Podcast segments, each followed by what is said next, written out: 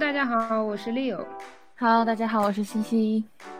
嗯，今天我们来聊一下，嗯，硅谷银行啊 Silvergate 破产事件背后的起因，以及为什么说他们是啊当下金融环境的一个写照。啊，那我我先讲一下硅谷银行吧，先简单聊一下他们的一个业务模式。就说，嗯，比如说在硅谷啊，硅谷银行其实很有名的，它排名是大约是美国第十六名，然后总资产大约是两千亿美金。啊，比如说你是个科技的 startup 吧，然后你需要找一个募资人，但是有的时候募资人的资金可能不能说准时到位，或者说他的资金根本就没有达到他应该去 invest 的一个数目，他可能就会做一些抵押，那硅谷银行就可以提供这些服务，硅谷银行可以为他们做一个提前支付。啊，与此同时呢，比如说像二零二零或二零二一年，因为这市场热钱比较多，而企业会把所有的 investment 一次性的消耗，他们就可能会把没有用到的 investment 存在硅谷银行。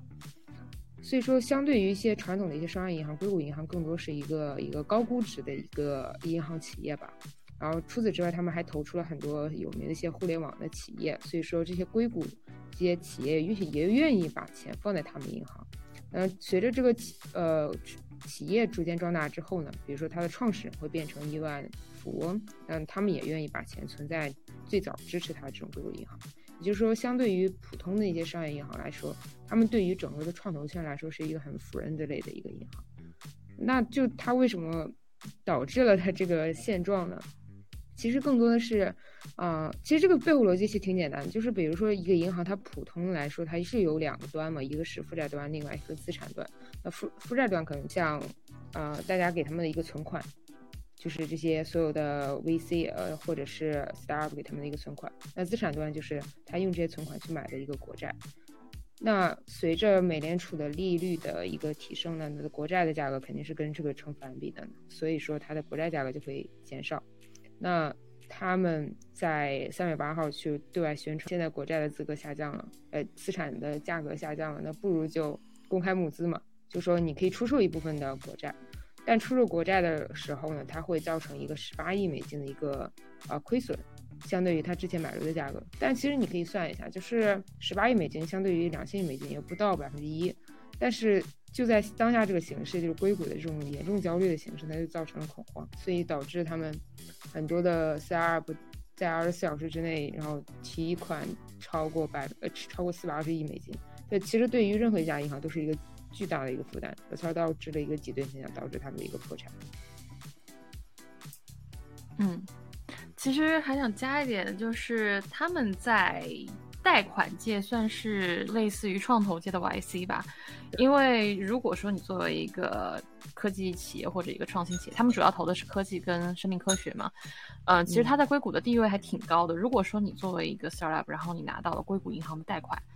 其实有点像你在创投界拿到了 YC 的呃孵化器的钱，所以说他们在创投界是非常非常有名的一个嗯。怎么说呢？一种知识吧，很多 founder 都是，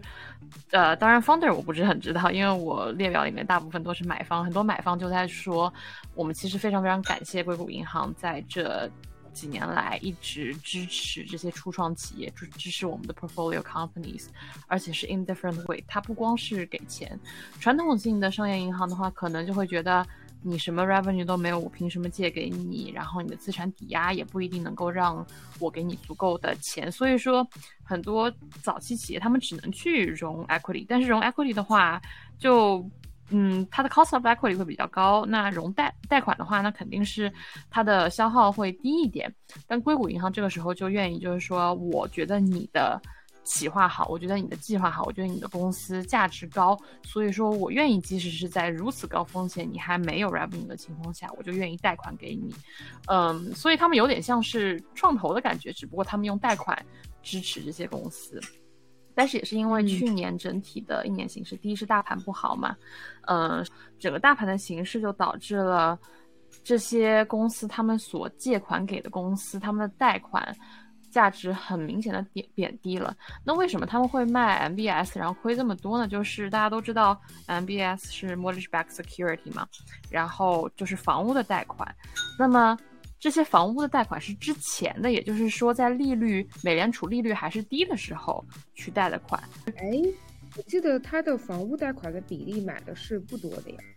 对，这就是问题。嗯，但是他们卖的时候卖了 MBS 嘛，就是引起市场恐慌的那天是卖的 MBS 嘛，但是他们的 MBS 就贬值了。然后很多人就是说啊，是不是 MBS 的锅？就不不是，就就嗯，当时雷曼出事情的时候，大家也说啊，都是 MBS 的锅。不不不不不，MBS 其实是还算是一种比较稳的一个情况，只不过 COVID，然后大家。还房贷肯定就会还的没有之前那么积极嘛。房贷有两一个两个主要的 risk，一个就是 prepayment risk，就是你担心你的贷款人提前付了，那么你可能就拿不到相应多的利息，因为他们早点付了嘛。要么就是 default risk，就是他们直接说 default，我不付了。我那这在 COVID 当中还是挺常见的。嗯，但是 MBS 也分很多级啦，也就是因为你是一个大的资产的 pool 嘛，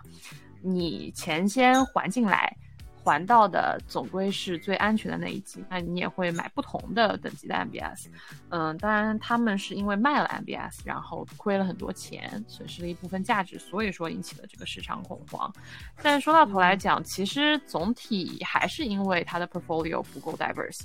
嗯，你看其他的银行，像大一点的 bulge bracket，像什么 JP Morgan 啊，像什么 Morgan Stanley，嗯，他们的资产不光是在早期的科技和生命技术公司，所以说，说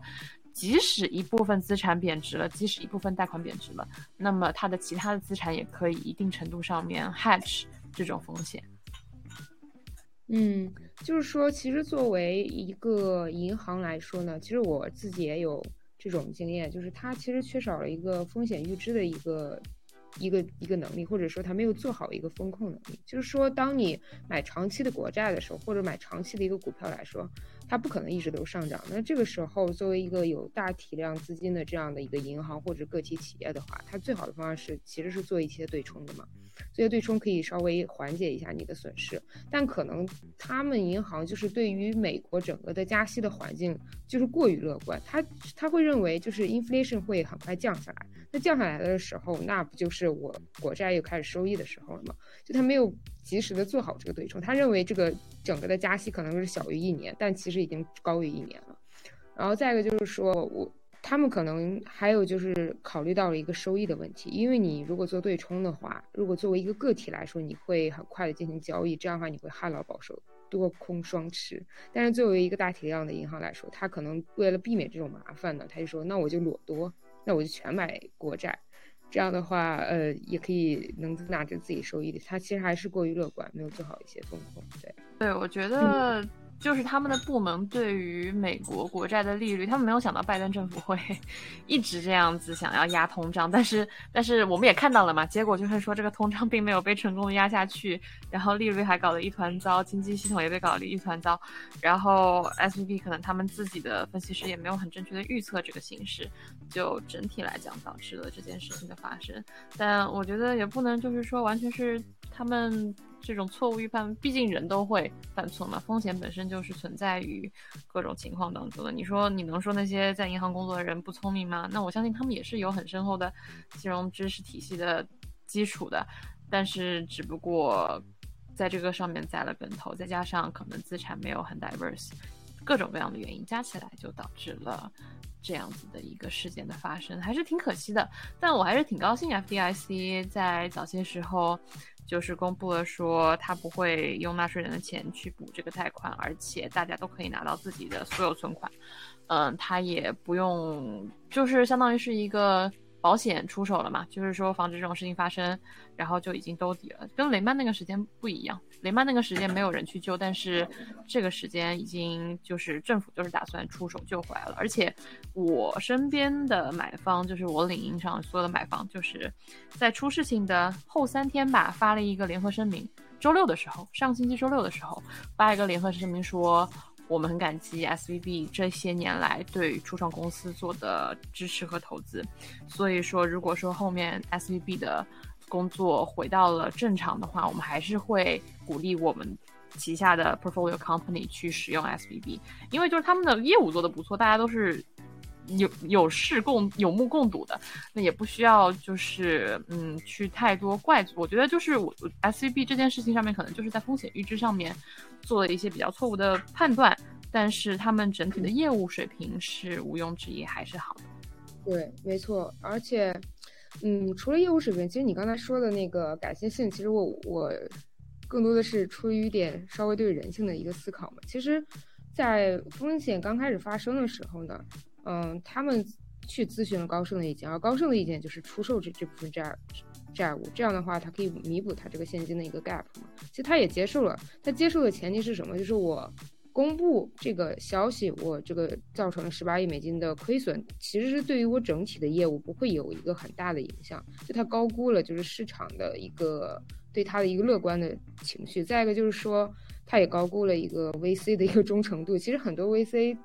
大部分的理念还是为了赚钱，就是你好的时候我投你，不好的时候就赶快撤。然后再一个就是，比如说现在。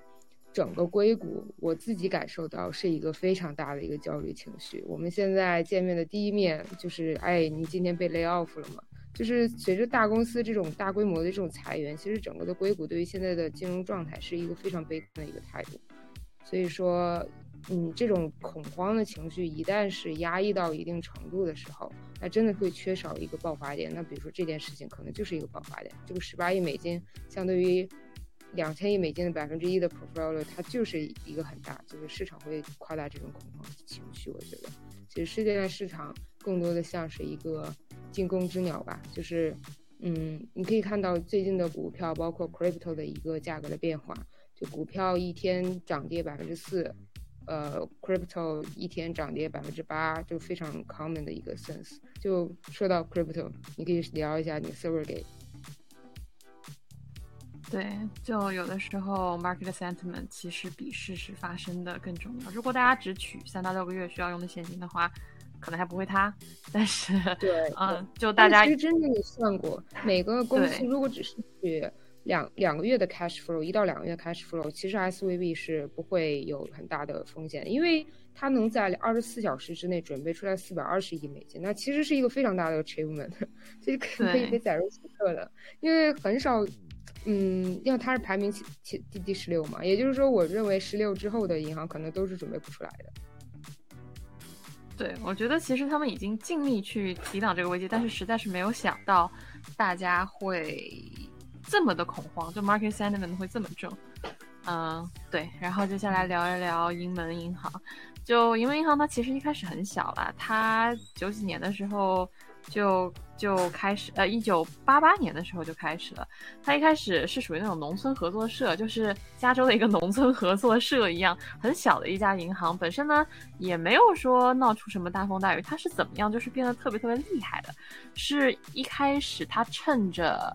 Web 三刮起来的这个风，开始为加密货币提供服务。从一六年开始，他们就进了这个加密货币，然后他们老板也是一个非常有创新。意识的人，一开始大家不会想要去投资和支持这一些，嗯，Web 三的 decentralized 为中心，就是 decentralized 业务的企业，大家就会觉得啊，这是什么新的东西，太风险太大了。但是 Silvergate 他们就专门做这个，说，哎，这个东西挺有意思，那我们就开始做这个。那么从一六年开始，大家也看到了嘛，嗯，大家对于 crypto 的兴趣越来越大，嗯，并且他们后面也承担了稳定币的发售，也就是说。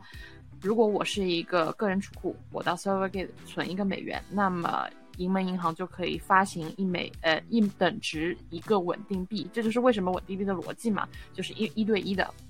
那么它作为这个发行业务的话，那它当然就赚了很多的钱。嗯，然后呢，就是他们的 CEO 就是这位很厉害的人，叫做 Alan Lane，他自己投资了比特币。然后一六年就开始做了，之后公司的体量就变得很大，并且他们也专门去支持这些公司。但是大家也看到了，去年开始 Web 三就已经慢慢的崩盘了。到底是什么直接导致了他们的倒塌呢？就是因为，嗯，主要是因为 FTX。因为前几期我们也讲，FTX 是 crypto 里面非常大的一个 player。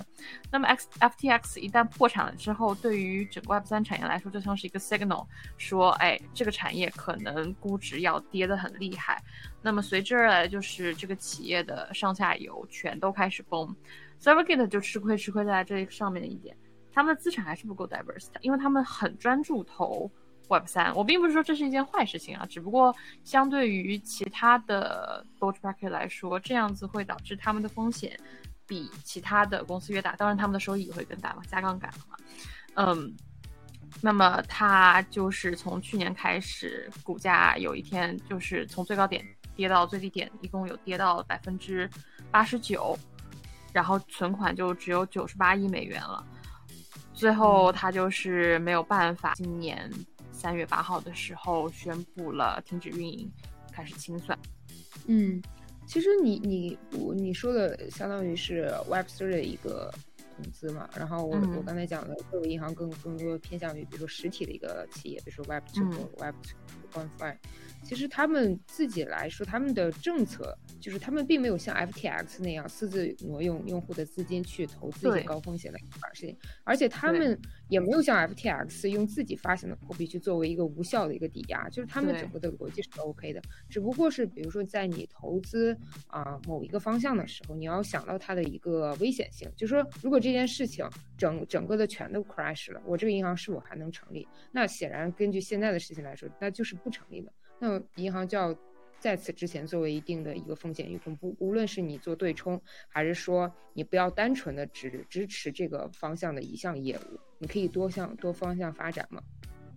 对，还有一点我想提的是，大家不光是因为 market sentiment 去。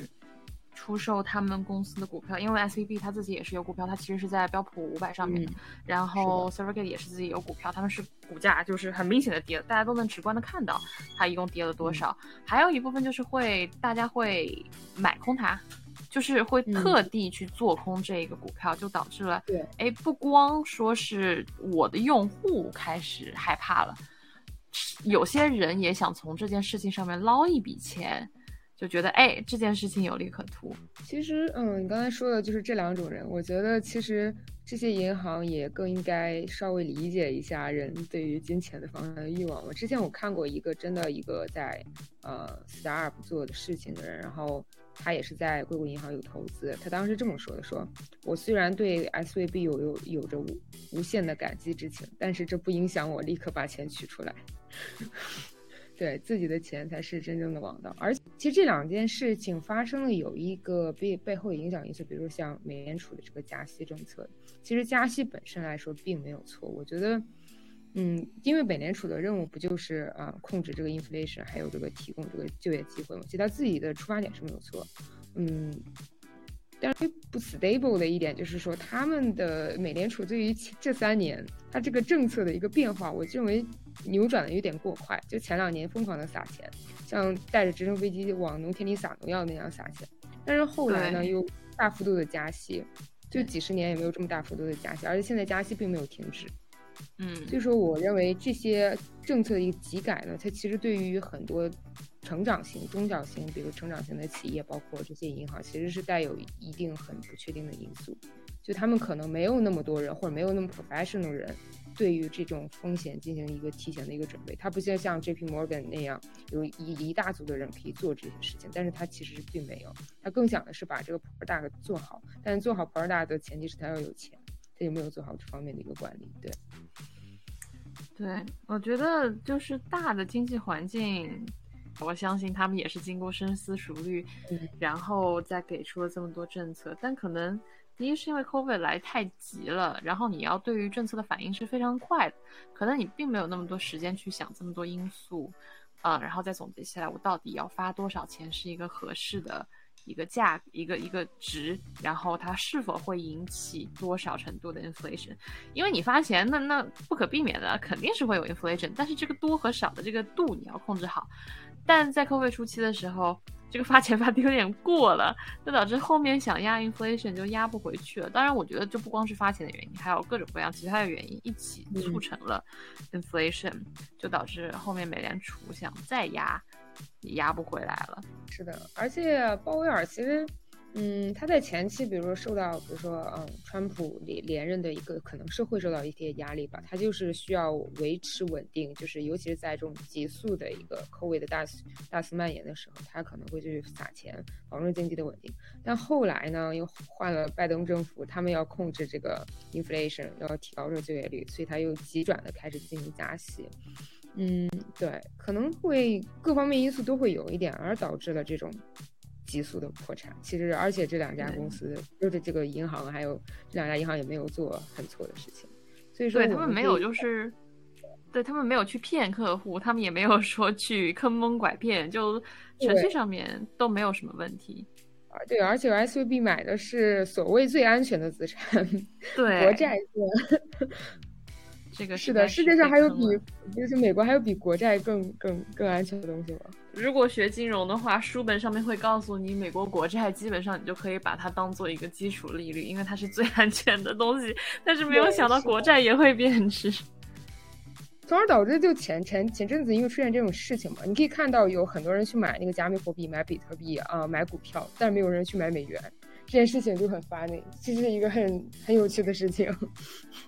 对，现在金融变化实在是太快了。嗯，大家还是要怎么说？diversify 你的 portfolio 永远都不会是一个错误的选择，它永远都是最稳定的选择。而且在经济不稳定的情况下面，就暂时不要先去想着加杠杆了，就是咱们先稳稳的来。我们可以聊一聊，就是这两件事，就是对于现在整个的 Web Two 或者是 Web Three 的一个大致影响嘛？就比如说。S V B 的当然，对于 S V B 的银行的员工来说，那肯定是一个 disaster。就是我之前看过有一些报道，就说他们的这个银行，它整个的工作氛围是非常好的，而且人很很努力。那突然天降这种灭顶之灾，然后突然就失业了，而且他们给每个人的补补贴资金呢是远小于硅谷裁员，他们可能只是给每个员工，比如说一个周或两个周这样子，硅谷员工起底都是两个月的钱。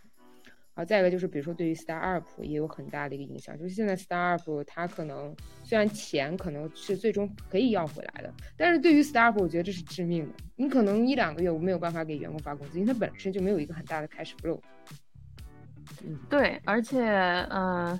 讲一下我自己的经历吧，不知道这个能不能说啊？嗯，因为我的朋友有一些也是在 biotech 工作，那这个之后之后他们的现金流就会有一点问题，但是。做初创企业是很烧钱的，你后面每一步的计划都是有你的现金流在那里支持的。那么如果说你的钱暂时取不出来，但是你又要有业务支持的话，你要么就是两种方式，要么再去找贷款，要么再去融一次 equity。但融 equity 在这个时代不是最好的一个选择，因为你要融，注定你是要重新被 evaluate 的。但是这个市场大环境又不好，你如果再融 equity 的话，你会。贬也不一定说是贬值了，我相信就是在成长，大家都会升值。但是现在的确不是一个最好让你再次被估值的时间，所以说一个比较好的方案可能就是去找一些 non-diluted funding，也就是像贷啊、loan 啊、credit 这种东西，或者说就是 convertible，就是。的确是一个比较 tricky 的问题，现金流。然后 debt 的话，我不太确定其他银行目前的态度是怎么样，因为我觉得这是一个整体性的东西。既然现在这个 S V B 倒了之后，那我相信是有很多很多小公司需要这部分现金流的，那么这部分业务需求会特别大。当时，嗯，但是你说这个钱什么时候回来呢？也不确定。嗯，这也是我觉得作为一个初创企业需要。考虑最大的问题，因为虽然说 FDIC 说我会赔，但什么时候钱来是一个很大不确定的因素。那么这可能又会导致一个 vicious reinforcing cycle，就是说我钱不够，然后我要去再要去借款，但是如果后面 FDIC 的钱还没有还给我的话。那我怎么办？我是不是又会引起一个市场的恐慌？那么这就是，嗯，当然我不希望这种事情发生，我也觉得它不至于引起一个金融危机。它跟雷曼那个时候还是不一样。雷曼作为一家综合性银行倒了，跟 S V B 作为一个只关注于初创企业，也就是比较专注于初创企业的公司倒了，还是有很大差别的。对，雷雷曼兄弟当时是零八年金融危机嘛，它就是什么一个次贷危机，它就是预估。房子永远不会降价，再一个穷人可以还得起贷款，但这两个理论基础是完全不成立的嘛，所以它就造成了一个金融的一个系统性的风险。像 S V B 这样，S V B 最多是算是一个流动流动性的风险，它跟它远远及不上那个金融的系统性的风险，而且最多，而且重要的是雷曼包括其他的那种大银行，当时大家都投资这个。不安全的这种债券，然后从对啊 JP Morgan 到小银行都是一个呃像古米诺牌一样的一个倒下，或者是或多或少有亏损嘛。而它 SVB 它没有多少坏账，当时零八年是大家都有坏账，所以美联储就过来了。就是我救了老五，然后发现老四也有问题，结果老三也有问题，所以我就救不过来了，没有那么多钱。而且最重要的是，美联储其实拿的钱是纳税人的钱，就纳税人会会玩这件事情，说你拿我的钱随便去救那种银行家的那种为非作歹，你凭什么呢？对。但是 S V B 的话，这次没有用纳税人的钱，直接是国家级的保险出场了。就当然，我觉得也是因为就这家公司的体量没有说特别特别大。嗯，它虽然说大，对，它不是一个大面积的范围。如果是有十家，那就另当别论。但只有现在只有一家，所 以就还好，还 OK 的。你看到那个就不光是 S V B 倒了，最近就是 Credit Suisse 也有问题嘛。但 Credit Suisse 应该不归我们管吧？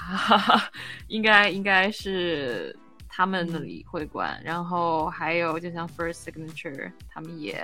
有点问题。就是 market sentiment 的问题。如果说大家能够稍微稳一稳，那的确不会有这么多问题。但是自私的来说，你作为一个初创企业，你底下有这么员工要喂，然后你其实做出做 startup 肯定是把自己很多身家给投进去的。那大家都不想最后亏的现金流出问题。嗯，还有就是可以聊一下，就是这两件事情它对于整个的创投圈的影响吧。就是对于整个的。啊，互联网企业包括 Web3 的企业，它有一个怎样的影响？它自然 SVB 如果是面临这样的灾难的话，那对于硅谷的已经成立的 startup，还有想要成立 startup，肯定是一个很大的一个冲击。尤其是那些想要成立 startup、想要找他们融资的那些企业，对吧？而且最重要的是，可能会导致很多的想要就是创办像硅谷银行这样银行的人，他可能会考虑更多的风险性，他可能。不愿意对于 startup 那么 friendly，他可能更多的像，比如说我可以把一些钱，呃，像商业银行那样的投资，投资一些传统性的行业。这样的话，对于 startup 的融资其实是一定的困难。包括，其实我的观点是，好的 startup 从来不缺钱，好的 startup 都是钱追着他们跑的。但是，可能在这个情况下面，嗯，给的 check 不会特别的。大，但是我自己这两年的感觉来看的话，买方还是很努力的想要找好项目，然后好项目的话，其实最后都是通过人情关系看，哎，我跟哪一个 VC 联络的多，然后他长期以来支持我支持的多，所以说我觉得，如果说你做创业有一个很好的想法和一个很好的逻辑，那么 VC 是不会因为这件事情而。会过多的担心的，因为我觉得好的项目的话，不管好时候还是坏时候，都会有很多钱追着他们跑。但是最大的影响的其实是那些不上不下的项目，就是觉得，哎，现在看看还可以，如果我们资金宽裕的话，VC 会愿意给你钱。可是如果说经济不好的时候，你自己的产品或者说是服务。并没有很稳定，那么 VC 或者说是其他的银行借贷就会在这种情况下面更多的考虑大的风险，因为不光说是借初创公司钱，借初创公司钱本身是一个风险很大的问题。那么如果说这件事情发生了，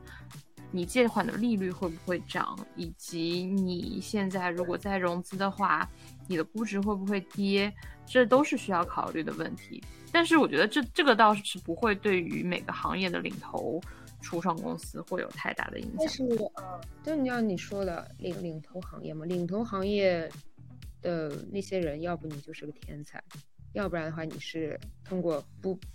很多的失败积累出来的领头。也就是说，我觉得就为什么说 VC 他是投十家只有呃只有一家能赚嘛，九家都是失败的。但是我觉得这失败的。的嗯，startup 也是有它自己的意义嘛。它其实给后来的人更多的一个 reference。如果大家没有个 reference，就是钱本身它就不多。所以，而你你又不能准确的预测哪个是一定能成功，哪个是一定不能成功。尤其作为 startup 的创始人，他需要前面的人给他铺路的。其实，除非你是个天才。对，其实我觉得钱少或多或少，我认为是对整个的创投的一个积极性还是有一定的影响的，因为毕竟涉及到了一个。Startup 最前期一个烧钱的一个阶段，嗯，当然你如果项目做的不错，到中期的时候，那其实真的是不用 care 的，尤其你如果是好项目，经过几轮融资成功，那你确实，呃，你可能都不需要 SVB 的一个大力支持了，你可能有更好的 VC，更活跃的一些 VC 来投。对，但呃，我我自己的观点可能会有一点不一样，就是我觉得如果一个 startup 它在 recession 的时候死了的话，那可能一部分是因为 recession 的原因。但我觉得大部分的 startup 死掉是因为他们自己要么 marketing 没有做好，要么 operation 没有做好，要么产品没有做好。其实它这么 SVB 的一个破产，它可能会有，它肯定会有影响，但是影响不会非常的大，因为首先它不是个系统金融风险嘛，是的，就是系统的金融风险才会导致大部分的企业的，别了本来我做的很好，但我无关。但确实没有钱，就只能 crash，就像金融危机那一次，就百分之四五十都是失业，那就没有办法。但是 SVB 它会有影响，但是不会影响很大，或者说这种影响可能也只是短期的。一到大家可以把钱取出来的话，我认为硅谷还是很有潜力的。这样子，对，就是其实我觉得这个事情当中的 market sentiment 就像你说的那样子，是大于它真正显示出来的 impact。所以我觉得等到大家的情绪稳定下来了之后，可能。它整一个估值啊，还有 operation 啊，还有 startup 的 funding 都会回归到一个正常的轨迹。但是这个 market sentiment 需要多久才能够稳定和冷静下来，这个就是不好说的一个时间。嗯，而且现在网上也更多人去评论，就说啊，这件事情会不会导致美联储加息放缓？那我认为是不太可能，因为它救市救得很成功，而且今年的主要任务也就是加息，通过加息来实现它的两个伟大的宏伟目标。可以期待一下，如果真的发生什么大事，我们日后还可以做更多的节目。那我们今天就到这儿，希望大家都能够熬过这一段艰难的时间。是的。好的，谢谢大家，好，拜拜。